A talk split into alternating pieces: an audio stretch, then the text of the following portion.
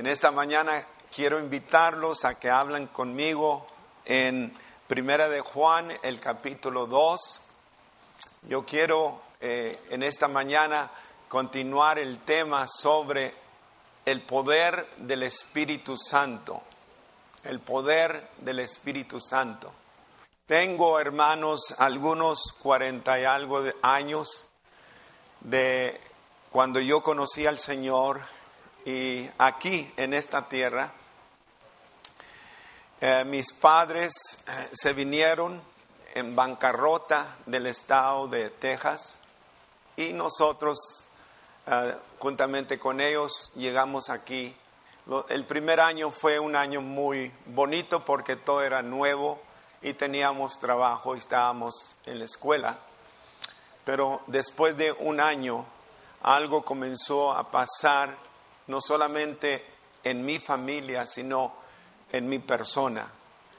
Y yo vine a descubrir que me sentía vacío, como que algo me hacía falta.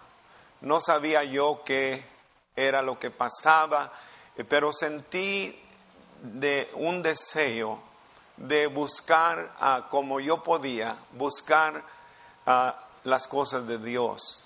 Yo nunca había tenido eh, entendimiento o conocimiento de las escrituras, no sabía mucho, solo lo que me habían inculcado a mí en mi religión cuando estaba pequeño. Bueno, las cosas como que se desarrollaron, compré mi primer Biblia, eh, hice contacto con la dueña, eh, ella se interesó de mi persona y le llamó a su mejor amiga que por favor comenzaran a interceder por mí, por mí, por un joven que tenía mucho deseo de conocer los caminos de Dios. Y las cosas se fueron desarrollando de tal manera que un día yo y mi mamá nos encontramos en una iglesita pequeña en Palm Springs, llegamos a esa pequeñita iglesia pentecostés y llegué y se me hizo muy raro y extraño la manera que ellos ah, ah, adoraban y, oraban. pero una cosa sí me impactó, que eran unos hermanos muy amorosos y eran de habla inglesa. Eso también me impactó porque yo venía de un lugar donde tuve mucho contacto y mucha experiencia con el racismo. De modo que el hecho de que ellos eran anglos me impactó y muy amorosos. Nos dieron toda la atención posible. Nos quedamos y como a las dos, tres semanas comencé a sentir algo en mi corazón que no lo soportaba, no lo soportaba, una inquietud, estaba en el servicio y como que yo deseaba correr al altar y entregar mi vida a Cristo. Bueno, lo hice y de allí todo cambió. Pero cuando llegó el día en el servicio que yo oí algo extraño y raro, yo me quedé eh, muy impresionado, quería saber qué era todo eso. Me explicaron que eso era evidencia del bautismo del Espíritu Santo y me dijeron, ¿lo quisieras recibir? Y naturalmente que yo dije, sí, si es algo que Dios quiere para mi vida, naturalmente que sí. Oraron por mí y en esa noche nada en realidad pasó. Me fui para mi casa, pero el siguiente día en mi trabajo algo aconteció y nunca se me va a olvidar. Trabajando yo, de repente me entró un deseo de comenzar a alabar a Dios y al Señor. Y de repente como que mi lenguaje no era suficiente y comencé a hablar yo en otras lenguas. Y me dijeron, y me enseñaron, esta es evidencia y prueba de que tú has recibido el bautismo del Espíritu Santo. Y por más de 40 años mientras yo veo hacia atrás a esa, eh, eh, esos años, una cosa yo estoy seguro, todo cristiano y todos ustedes que están aquí esta mañana necesitan tener esa experiencia, esa llenura, ese bautismo fresco del Espíritu Santo. Si no está pasando esto en su vida, corres el peligro de que te vas a aburrir, de que tu vida espiritual no hay vitalidad, no hay gozo, no hay alegría. Puedes correr un peligro terrible de entrar en una rutina y la rutina te viene a matar, te viene a robar del gozo y la paz y la alegría y el contentamiento que nosotros tenemos y el Señor quiere que nosotros tengamos. Esta mañana yo quiero hablar sobre la necesidad de tener el poder del Espíritu Santo. Díganme lo que me quieran decir.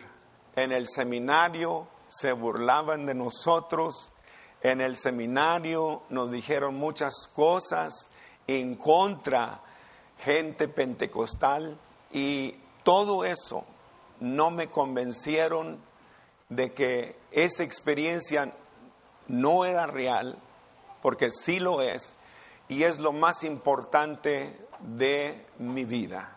Y si no fuera por eso, hermano, eh, yo no creo que yo estaría haciendo lo que yo hago todavía. Y todo le doy la honra y la gloria al Señor. Ahora, en el capítulo 2 de Primera de Juan, voy a leer este pasaje. Creo yo que el pasaje eh, es para nosotros en esta mañana. Dice, hijitos, ya es el último tiempo, y según vosotros oísteis que el anticristo viene, así ahora han surgido muchos anticristos. Por esto conocemos que es el último tiempo.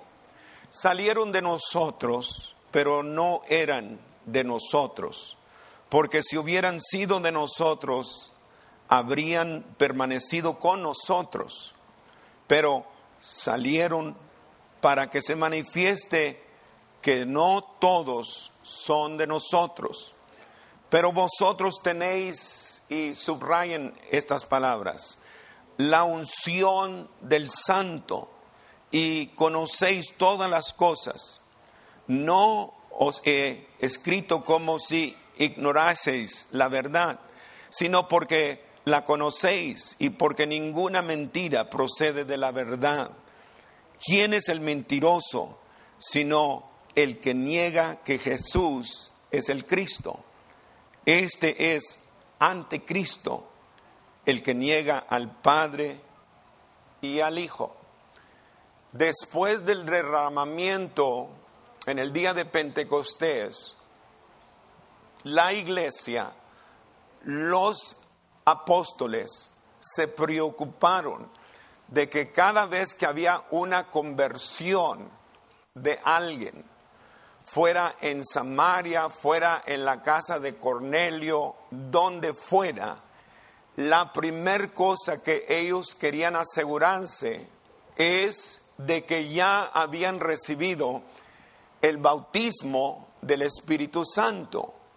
Por lo tanto, preguntaban, ¿ya habéis recibido el, el bautismo desde que creísteis? Y todos se preocupaban porque ellos se acordaban de Jesús y de lo que Jesús les había dicho. No podían retirarse de Jerusalén, no podían tener ningún servicio de avivamiento, no podían salir hasta no primero recibir la promesa del Padre, el bautismo del Espíritu Santo. El Señor mismo tenía la unción del Espíritu Santo y él ministró bajo la unción y el poder del Espíritu Santo. Y el Señor sabía qué tan difícil era confrontar la oposición del mundo y él quería asegurarse de que ellos iban a tener el poder y ser capacitados para confrontarse con un enemigo que los odiaba y quería la muerte de todos ellos. Ellos necesitaban ministrar bajo la unción y el poder del Espíritu Santo. Y toda la iglesia primitiva, todos se aseguraban que habían recibido esa experiencia. Para mí parece ser que la experiencia es algo adicional, aparte de la experiencia de haber nacido de nuevo, de recibir a Cristo como mi Señor y Salvador. Parece que las escrituras me enseñan eso a mí. Este es, si lo quiere poner de esta manera, esta es una segunda experiencia, la plenitud, la llenura. Usted llámele lo que usted le quiera llamar. No necesita estar de acuerdo conmigo, pero de una cosa quiero que sí te asegures esta mañana de que tienes el bautismo, la plenitud del Espíritu Santo. Porque si no lo tenemos, entonces vamos a sufrir consecuencias. Y el mundo nos está atacando. El mundo está presentando sus ideas carnales. La inmoralidad abunda. Y hermano, si tú no tienes firmes convicciones, tú vas a ser tragado por el estandarte del mundo. Hoy en día la familia está sufriendo. Hay divorcios dentro de las iglesias, a veces más que los divorcios fuera de la iglesia. En la iglesia hay fornicación y adulterio. La familia está en grandes peligros y yo creo que necesitamos un bautismo fresco del Espíritu Santo. Hay que ganarnos a la familia. Los hijos se están perdiendo, los hijos están sufriendo, los hijos están adoloridos cuando ven a papá y a mamá divorciarse. Ellos sufren grandes y terribles consecuencias. Y yo me atrevo a decir esta mañana que necesitamos un poder sobrenatural que nos va a hacer posible vivir en victoria. Yo creo que victoria es lo que Dios quiere para su iglesia una iglesia triunfante, una iglesia poderosa, una iglesia que no tiene miedo confrontarse con las acechanzas del enemigo y del mundo. Y en esta mañana yo quisiera compartirles a ustedes lo que yo siento en mi corazón que es importante. Antes primero, quiero nomás decirles en breves palabras de que Juan nos dice claramente en esta epístola que la unción ya está sobre vosotros. Yo estoy creyendo que ellos tuvieron suficiente enseñanza y recibieron la experiencia y que ahora las palabras de Juan confirman de que el bautismo del Espíritu Santo ya lo recibieron la unción está sobre vosotros. Y Él va a hablar sobre la unción del Espíritu Santo.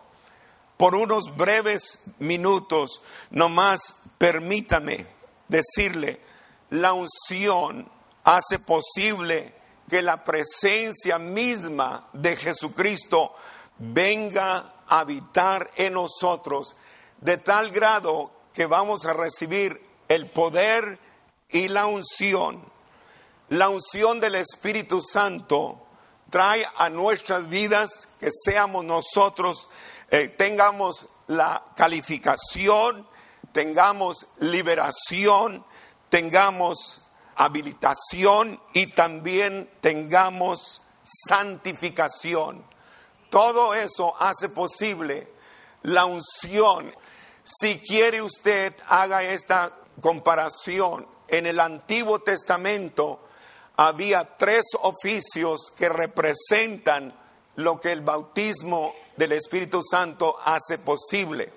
Había el oficio de rey, había el oficio de sacerdote y había el oficio de profeta, tres distintos oficios. Primero, el oficio de rey representa autoridad.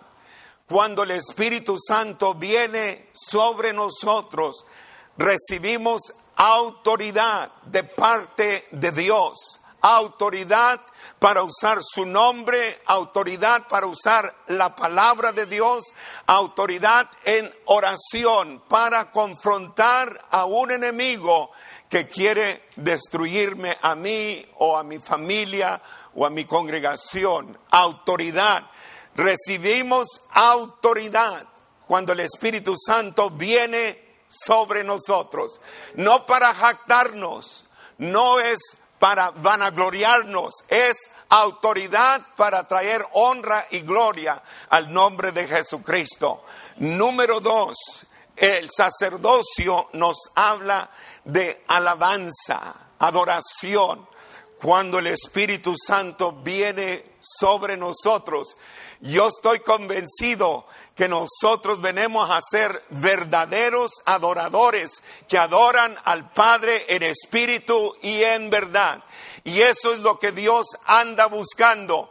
Y si eso es lo que Dios busca, Él mismo nos capacita para adorarle en esa manera. ¿Cuántos dicen gloria a Dios? Número tres, también el oficio de profeta. Yo creo que cuando el Espíritu Santo viene, nos capacita a mí y a usted para que hablemos la vida del nombre de Jesús a otros.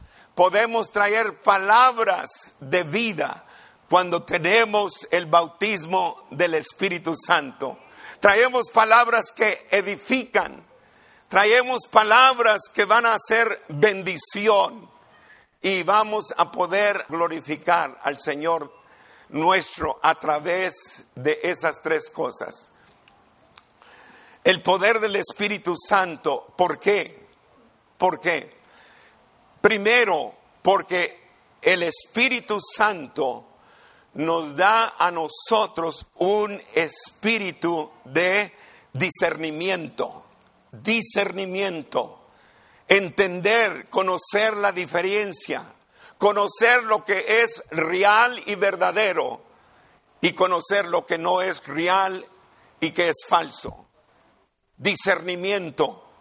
Dice en Primera de Juan 2:27, pero la unción que vosotros recibisteis de él permanece en vosotros y no tenéis necesidad de que nadie os enseñe.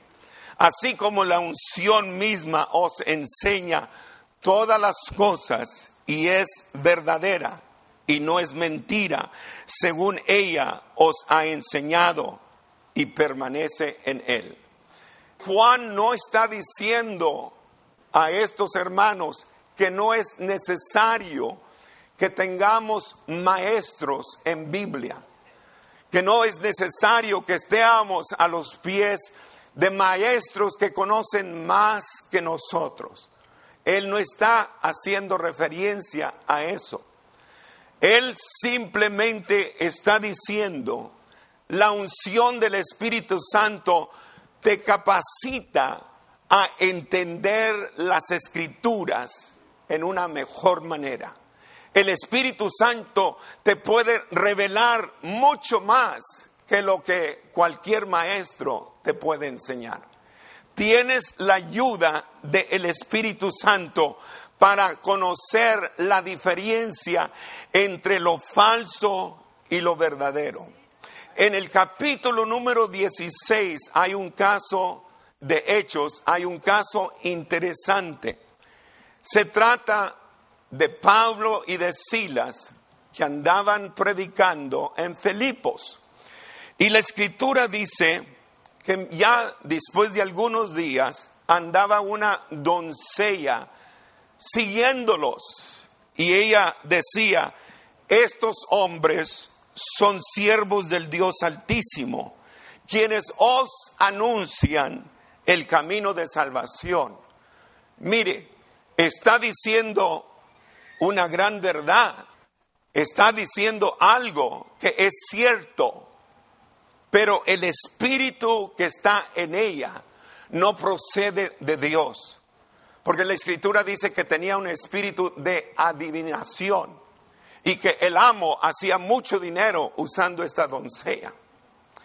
La historia sigue diciéndolos que después de varios días, es decir, siguió con lo mismo, siguiendo a Pablo y Silas y clamando estas palabras, varios días. De un de repente, Pablo, dice la escritura, se volvió, es decir, volvió hacia atrás y la vio y dijo estas palabras, te mando en el nombre de Jesús que salgas de ella. Y salió en aquella misma hora. Ese es el poder del Espíritu Santo. Poder discernir lo que es verdadero y lo que no es verdadero.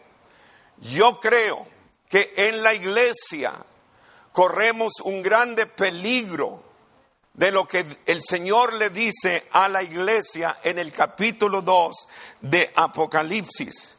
A una iglesia que tenía buenas cualidades, pero dice, tengo algo contra ti. Dice, que tienes allí a los que retienen la doctrina de Balaam, que enseñaba a Balac a poner tropiezo ante los hijos de Israel, a comer de cosas sacrificadas a los ídolos y a cometer fornicación. Yo creo, y es mi convicción, que en la iglesia hoy en día se ha metido mucho un espíritu de Balaam. Es un espíritu falso. Un espíritu que trata de trata de convencer a los hermanos que cosas que se hacen en el mundo están bien. No hay nada mal en esas cosas. Hoy en día se está introduciendo mucho en el mundo ese espíritu de hacernos sentir de que está bien y que no hay nada mal en eso. Yo no hace mucho tiempo atrás conecté mi televisor a un satélite que se llama el Direct TV y dicen, te vamos a regalar estos canales gratis, se llaman Showtime. Y yo por mucho tiempo yo ni siquiera veía que es Showtime. Después de tiempo, yo entré a esos canales y me estoy sorprendido de las cosas más sucias y más viles que están saliendo por Showtime. Cosas, hermano, que deshonran a Dios.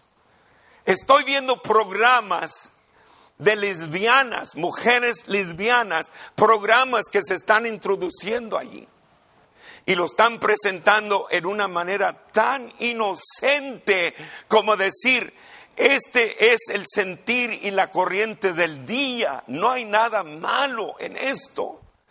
¿Cuántos de los jóvenes estarán metiéndose a Showtime para ver ese tipo de programación? Hermanos, esta es una abominación a Dios. Y la iglesia más y más se le está haciendo fácil entrar y abrazar ese estilo de vida y esas prácticas.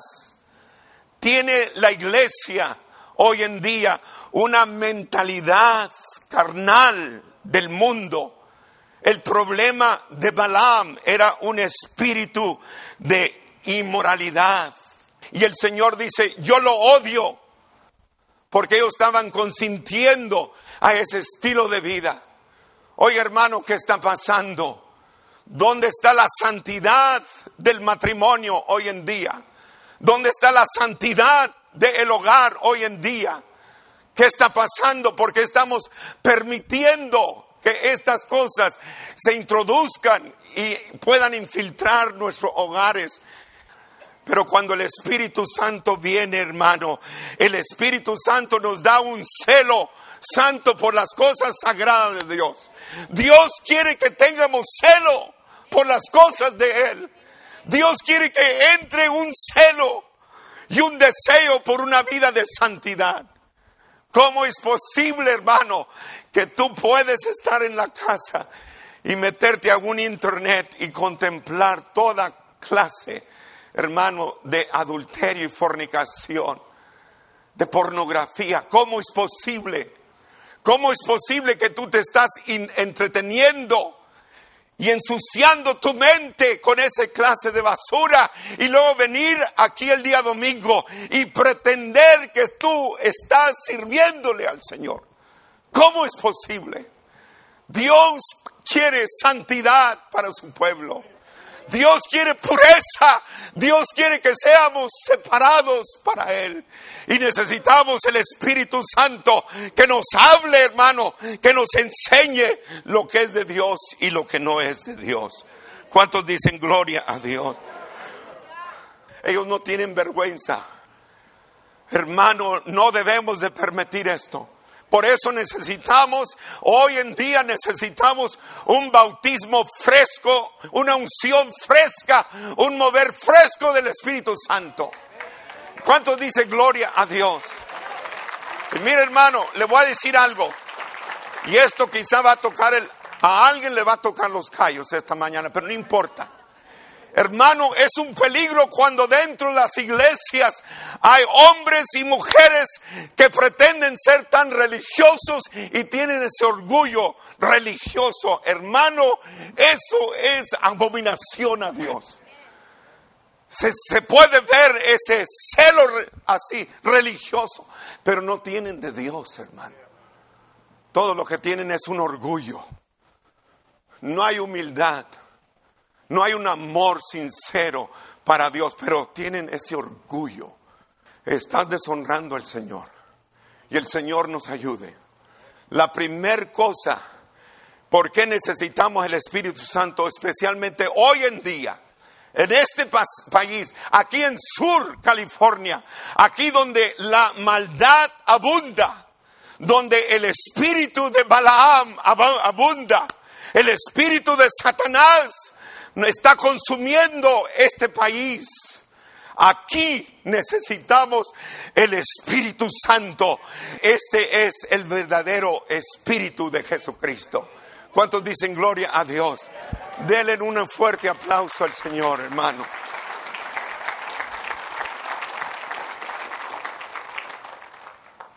La siguiente razón por qué necesitamos el poder del Espíritu Santo es porque el Espíritu Santo nos trae liberación. Liberación. El Espíritu Santo nos quiere hacer libre de ataduras, libre de vicios, que ningún ser humano nos puede hacer libre, pero el Espíritu Santo nos puede hacer libre. Yo sé que hay muchos hombres sinceros que quisieran ser libres de ese vicio de la pornografía en el Internet. Yo sé que hay hombres que quieren ser libres de vicios que ellos saben que están destruyendo sus cuerpos. Pues hermano, te voy a decir algo en esta mañana. El Espíritu Santo es poderoso porque te puede hacer libre.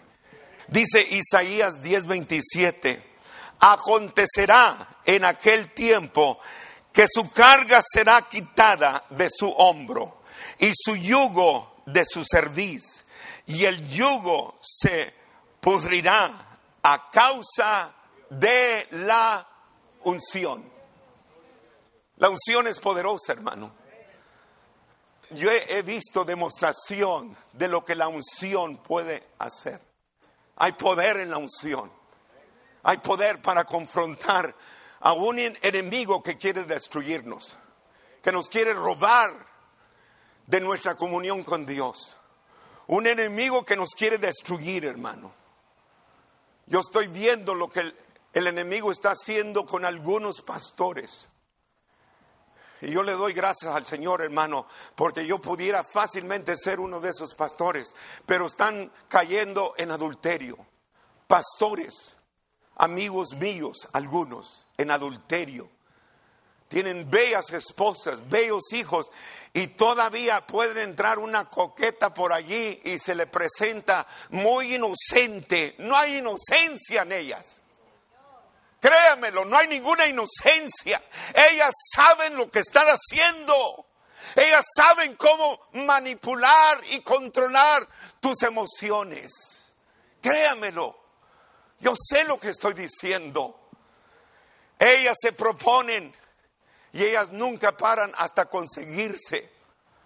Y el varón es a veces muy, ¿qué diré hermana? ¿Qué sería la palabra propia? Muy tonto, muy inocente. Se siente muy feliz de que le está poniendo atención. He feels flattered. Nomás te quiere destruir, hello. Nomás te quiere sacar la feria, hello. No es una prostituta como la que andamos hallando allá en las calles, hermano. Es prostituta porque no tiene convicciones. Ella cree que está haciendo bien y que no hay nada malo en eso. Y nomás te quiere sacar la feria y lo arrumbarte. Conténtate, gózate con la esposa de tu juventud, dice la escritura todos los días de tu vida. Enamórate más y más de ella. No hay nadie como tu esposa. Ella es el regalo de Dios para tu vida. Y esa sinvergüenza, repréndelas en el nombre de Jesús. ¿Cuántos me están oyendo? El Espíritu Santo quiere traer liberación, brother. Te quiere hacer libre de esas ataduras.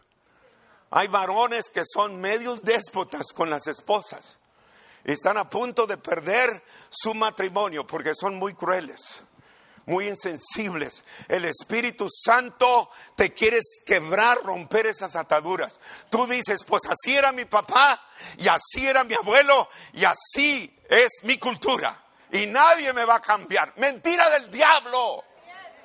El Espíritu Santo es poderoso para cambiar toda esa tontería. Ella no es una máquina ella no es una bestia, no es un animal. Ella es una persona que Dios le plació traerte a tu lado. Y tú la tienes que amar a ella como Cristo amó a la iglesia y se dio a sí mismo por ella. Hermanas, digan gloria a Dios. a, la, écheles, hermano pastor. Ella es la princesa, es la reina, ella es tu vida trátala especial. Y el Espíritu Santo que te ayude a romper todas esas cosas que te han tenido atados por año. Yo soy macho y así es mi cultura y así fue mi abuelo. Pues tu abuelo quizá esté en el infierno. Allá quieres ir tú también. Denle otro aplauso al Señor, hermano.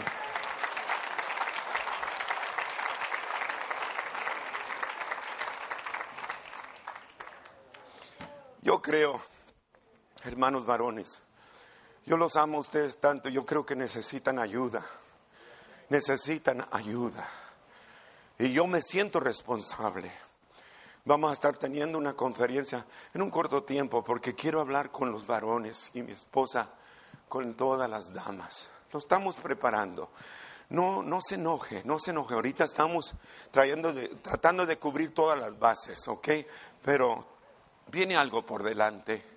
Yo quiero que ustedes sean varones, campeones, siervos del Dios Altísimo, llenos, llenos de la plenitud del Espíritu Santo. Pero aquí viene la tercera, ¿verdad que sí es number three? Sí. Mire, el Espíritu Santo. ¿Por qué necesito el Espíritu Santo? Hermano, te estoy hablando de 40 años que yo tengo de servirle al Señor. Porque el Espíritu Santo trae frescura que necesito todos los días. Necesito un toque fresco. Necesito descansar, reposar, recobrar mi fuerza. Necesito la frescura del Espíritu Santo. En la Biblia, el aceite siempre representa al Espíritu Santo. Mire lo que David escribió en el Salmo 23, verso 5 aderezas mesa delante de mí en presencia de mis angustiadores. Ahí está la razón. Angustiadores, aquellos que vienen para cargarnos, sobrecargarnos, aquellos que nos vienen a atacar, a condenar, aquellos que traen juicio contra nosotros para robarnos la fe, el gozo y la paz. Y mire lo que dice, unges mi cabeza con aceite, mi copa está rebosando. David era un pastor y él sabe lo que está diciendo.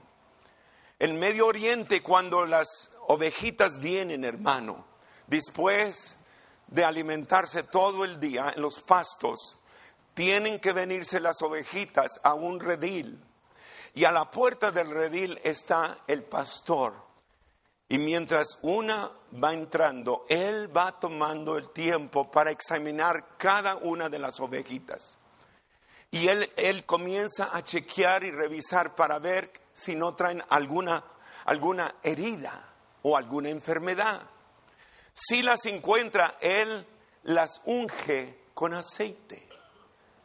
Si viene una que no tiene nada mal, ¿qué cree que hace?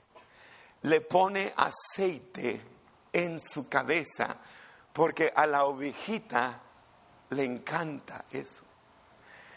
Y lo que David nos está diciendo, mira, Señor, aunque no hay nada malo conmigo, no tengo ningún defecto, pero quiero que me pongas aceite en mi cabeza, porque yo sé que eso te place a ti. Ese aceite representa lo que tú y yo necesitamos y lo que el Espíritu Santo nos da. Hay días, hermano, que mi grande gozo y deleito es nomás sentarme allí en mi sala, en mi sillón o en mi oficina, sentado yo leyendo la escritura y permitiendo que el Espíritu Santo venga a ministrarme. Hay ocasiones cuando yo estoy leyendo un pasaje, hermano, y de repente puedo ver gotas que caen sobre mi Biblia y son lágrimas que me están rodeando y están cayendo. Ese es el toque, ese es el momento que yo deseo tener, porque esa es la frescura del Espíritu Santo. Hay días que estoy bien fatigado, estoy súper cansado. Eh, ha sido días pesados. El calor y la demanda de mi, de mi trabajo me fatiga y lo único que yo quiero y lo que busco es un lugar solo, a solas con el Señor. Y necesito la frescura del Espíritu Santo. ¿Cuántos dicen gloria a Dios? Dele otro fuerte aplauso a Cristo. Ahora, número cuatro, esto sí es importante también. ¿Por qué necesitamos el poder del Espíritu Santo? Porque el Espíritu Santo trae sanidad, hermano. la unción del Espíritu Santo hace posible sanidad. Mire lo que dice Santiago. ¿Está alguno enfermo entre vosotros? Llame a los ancianos de la iglesia y oren por él, ungiéndole con aceite en el nombre del Señor. Mire, la sanidad no es en ese varón que viene, no es ni en el, ni en el pastor. Yo no tengo poder para sanar, para sanar a nadie, hermano. La sanidad viene a través del aceite que representa la unción del Espíritu Santo. Mire, hermano, cuando hay unción, las cosas pasan, cosas acontecen, milagros acontecen.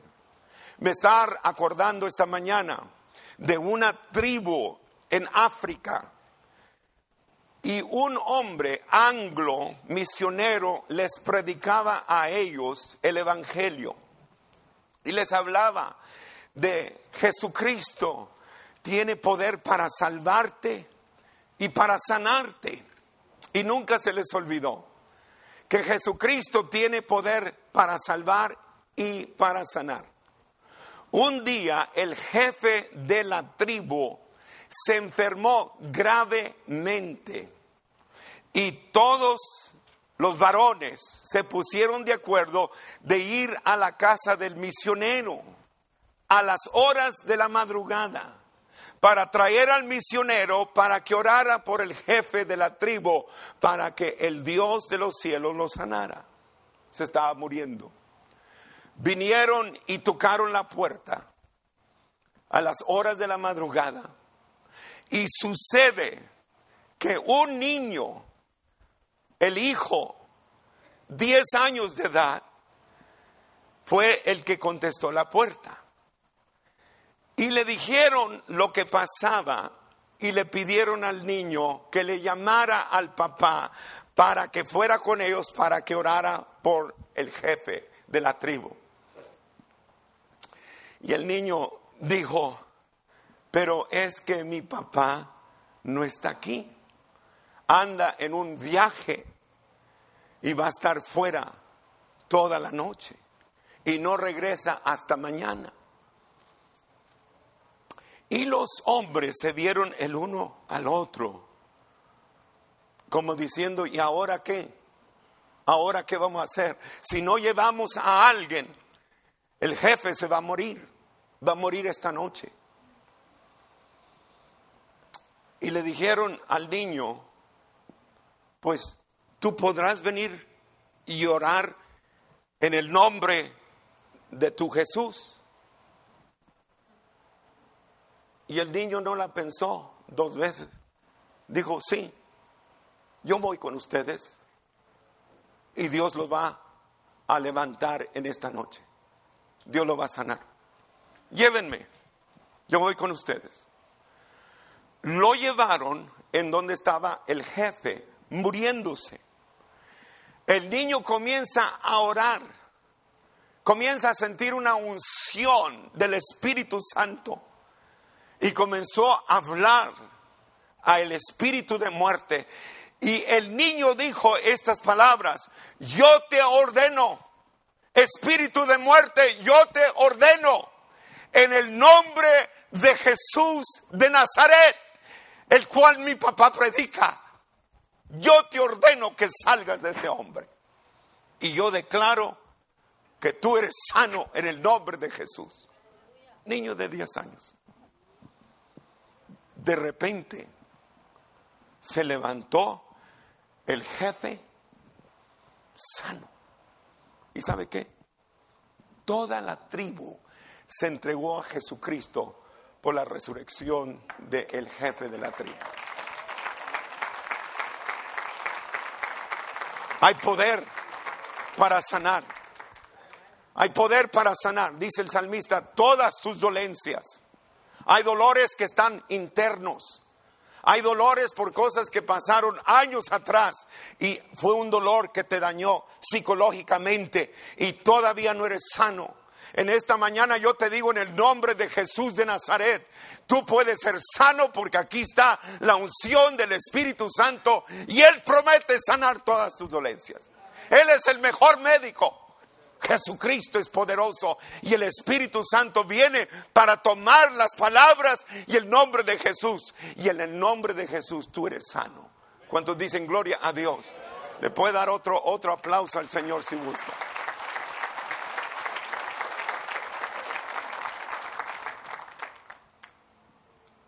¿Por qué necesitamos el poder? Porque el Espíritu Santo nos da la victoria trae victoria. El Espíritu Santo me causa que sea triunfante. Yo soy testimonio de la victoria que el Espíritu Santo nos da. Yo soy testimonio. El Señor sabía lo que yo necesitaba. Hermano, yo tengo victoria en esta mañana. ¿Y sabe qué?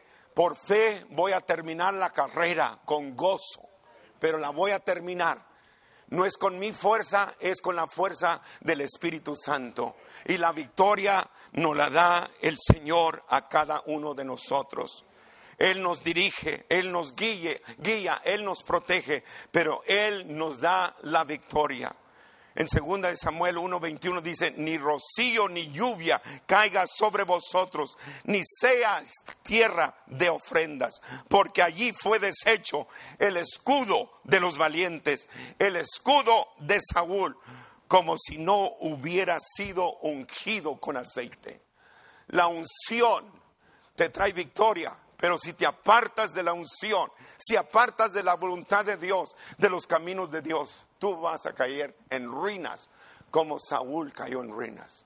Y finalmente, y termino, hermano, el poder del Espíritu Santo nos da el poder para compartir con otros. Por eso necesitamos, necesitamos el bautismo, porque necesitamos compartir las buenas nuevas. Mire lo que dice Pablo a, los, a 1 Corintios 2. Así que, hermanos, cuando fui a vosotros para anunciarlos el testimonio de Dios, no fui con excelencia de palabras o de sabiduría, pues me propuse no saber entre vosotros cosa alguna, sino a Jesucristo y a este crucificado. Y estuve entre vosotros con debilidad y con mucho temor y temblor. Dice, y ni mi palabra ni mi predicación fue con palabras persuasivas de humana sabiduría, sino con demostración del Espíritu y de poder, para que vuestra fe no esté fundada en la sabiduría de los hombres, sino en el poder de Dios. No es con elocuencia, no es con una gran educación y grandes títulos el que me capacita a mí es el Espíritu Santo, hermano. Y yo alabo a Dios porque Él nos da palabras y nos da unción y nos da la autoridad. Y el pecador siente, hermano, la convicción del Espíritu Santo. ¿Cuántos dicen gloria a Dios? Y Pablo no se jactaba en su educación. Era un erudito. Era hermano, no había otro como Pablo pero venía con debilidades, con flaquezas, no con elocuencia. Tú puedes ser usado aún si no tienes preparación. Si tienes preparación, gloria a Dios. Pero con lo que tú tienes ahorita, tú puedes ser un instrumento de Dios. Mire lo que dice en 1 de Tesalonicenses pues nuestro evangelio no llegó a vosotros en palabras solamente, sino también en poder y en el Espíritu Santo y en plena certidumbre, como bien sabéis cuáles fuimos entre vosotros por amor de vosotros. En poder, el poder de Dios. Es todo lo que se lleva el poder de Dios. Tuve un amigo yo lo considero el fundador de las asambleas de Dios hispano, el movimiento hispano. Se llamaba Demetrio Bazán. Él me platicó que de chamaco, él en Kingsville, Texas, él llevaba a su patrona, porque su mamá no vivía. Él llevaba la jefa del rancho porque era cristiana, la llevaba a la iglesia en Kingsville. Y dice que él, Demetrio Bazán, era uno de los más terribles. 12, 13, 14 años de edad. Era un malvado. Dice que le gustaba atar a los gatos de las colas y luego tirar por la ventana a los gatos para ver toda la gente haciendo un escándalo gritando. Le gustaba atar la cola del burro al mecate de la campana para que el burro se volviera loco. Y dice que hacía travesuras. Nunca entraba adentro. Nunca entraba adentro. Y dice, un día de culto estaba lloviendo.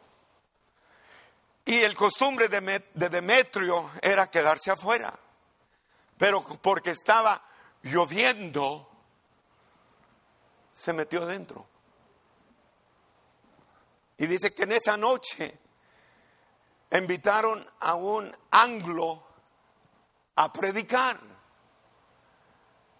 Y ese anglo no dominaba muy bien el idioma español. Un hombre famoso. dice que se levantó el anglo. Hermanos míos, Dios te ama. Hermano, Dios te ama. Es todo lo que sabía decir. No tenía mucho lenguaje. Hermano, tú necesitas a Cristo. Cristo murió por ti en la cruz del Calvario. Cristo te quiere salvar en esta noche. Y Demetrio allá burlándose del anglo. Burlándose del anglo. Pero el anglo no paró. Hermano mío, en esta noche te invito que recibas a Cristo como tu único Señor y Salvador. Y dice Demetrio que de repente comenzó a sentir algo. Dice que de repente no soportaba lo que sentía por dentro, oyendo a ese hombre anglo predicar en un lenguaje que ni era de él. Y dice que cuando decía las palabras, Cristo te ama, Cristo te ama. Dice que esas palabras venían como, como un martillo. Y Demetrio fue conmovido. El chamaco de 15 años de edad dice que fue tan conmovido que él pasó al altar y entregó su vida a Cristo. ¿Sabe quién es Demetrio Bazán? Tuvo como 12 hijos Demetrio Bazán y la hermana. Cuando en Colorado se le murió su esposa, la hermana Nelly, se murió. Y Demetrio tenía todos los hijos. Se había mudado de Texas para Colorado porque el Señor le había dicho que se fuera para Colorado a abrir una iglesia. Y se fue. Y se murió la hermana Nelly y la tenían en el hospital y ya estaba cubierta. Y dice Demetrio que a las dos de la mañana viene aquí a su casa y ve todos los hijos dormiditos. Dice que fue conmovido Demetrio y las lágrimas le rodaban y le decía al Señor, Señor, ¿qué voy a hacer sin mi esposa? ¿Qué voy a hacer sin mi esposa, Señor? Y después de un buen rato, dice que se le metió en la cabeza regresar al hospital, al cuarto de emergencia, y pedirles que le pusieran un botecito de oxígeno. Y cuando llegó Demetrio, insistía a la enfermera, por favor, por favor, denle un poquito de oxígeno. Él insistió tanto que la enfermera no le quiso obedecer. La enfermera nomás le decía, espere, reverendo, voy a llamar a la doctora. Y le llamó a la doctora y la doctora vino enseguida. Y Demetrio seguía insistiendo, por favor, doctora, nomás denle un poquito de oxígeno. Y la doctora le dijo, trató de razonar con Demetrio, le dice, pastor, Usted sabe mejor que yo que cuando la persona muere, ya se acabó todo. Su esposa tiene ya varias horas de muerta. E, eso es imposible, pastor. Váyase usted para la casa, trate de descansar. Si necesita un tranquilizante, yo le doy un tranquilizante. Pero ya, pastor, deje que su esposa descanse en paz. Demetrio dice, pero ¿no le podrás dar un botecito de oxígeno? Ay, pastor, nomás un poquito, nomás un poquito. Pero pastor, ándele, doctora, ándele, hágalo. Y la doctora como que sacudió la cabeza y, le llamó a la enfermera. Dice, traigan un botecito de oxígeno y entró con el oxígeno y la máscara y se acercó donde estaba el cuerpo de la hermana Nelly cubierto. Le quitó la sábana le iba a poner el oxígeno. Y de repente la hermana Nelly se levantó y dijo, ¿en dónde estoy? Digo, ¿en dónde estoy? Y la enfermera salió allí como una bala, hermano, gritando por su vida. Y la doctora la vino corriendo y dijo, ¿qué pasó? Dice la hermana Nelly, no sé. Dice, yo estaba en un lugar y lo único que me acuerdo es el perfume. Y dijo, y todavía puedo oler el perfume era un lugar bellísimo. Y de repente el Señor me trajo. Y la hermana Nelly llegó a la edad de 95 años. Murió a la edad de 95 años. Ese fue el muchacho travieso que se convirtió en Kingsville por el poder del Espíritu Santo. Hay poder, hermano. Hay poder.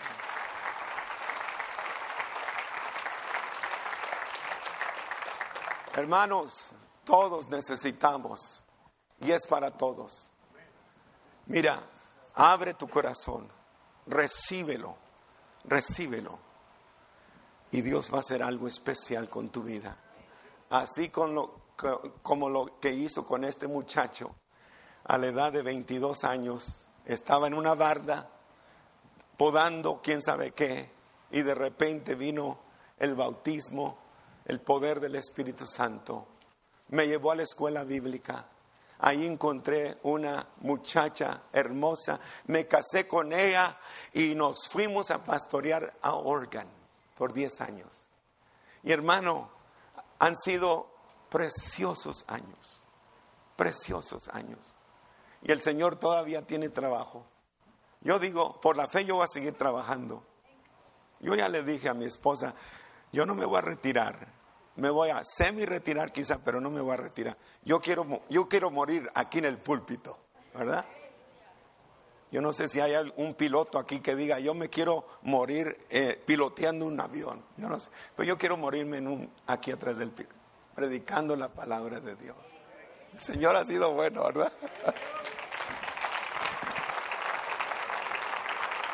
¿Se puede? Sí se puede. Sí se puede. Tú puedes llegar a ser lo que este muchacho que está enfrente de ti es y mucho más. Dios te puede ungir a ti de tal grado que tú vas a alcanzar más de lo que jamás yo en toda mi vida o mi esposa en toda su vida. Dios quiere hacer algo contigo. Vamos a orar. Jonah, can you come? Padre, gran, gracias, Padre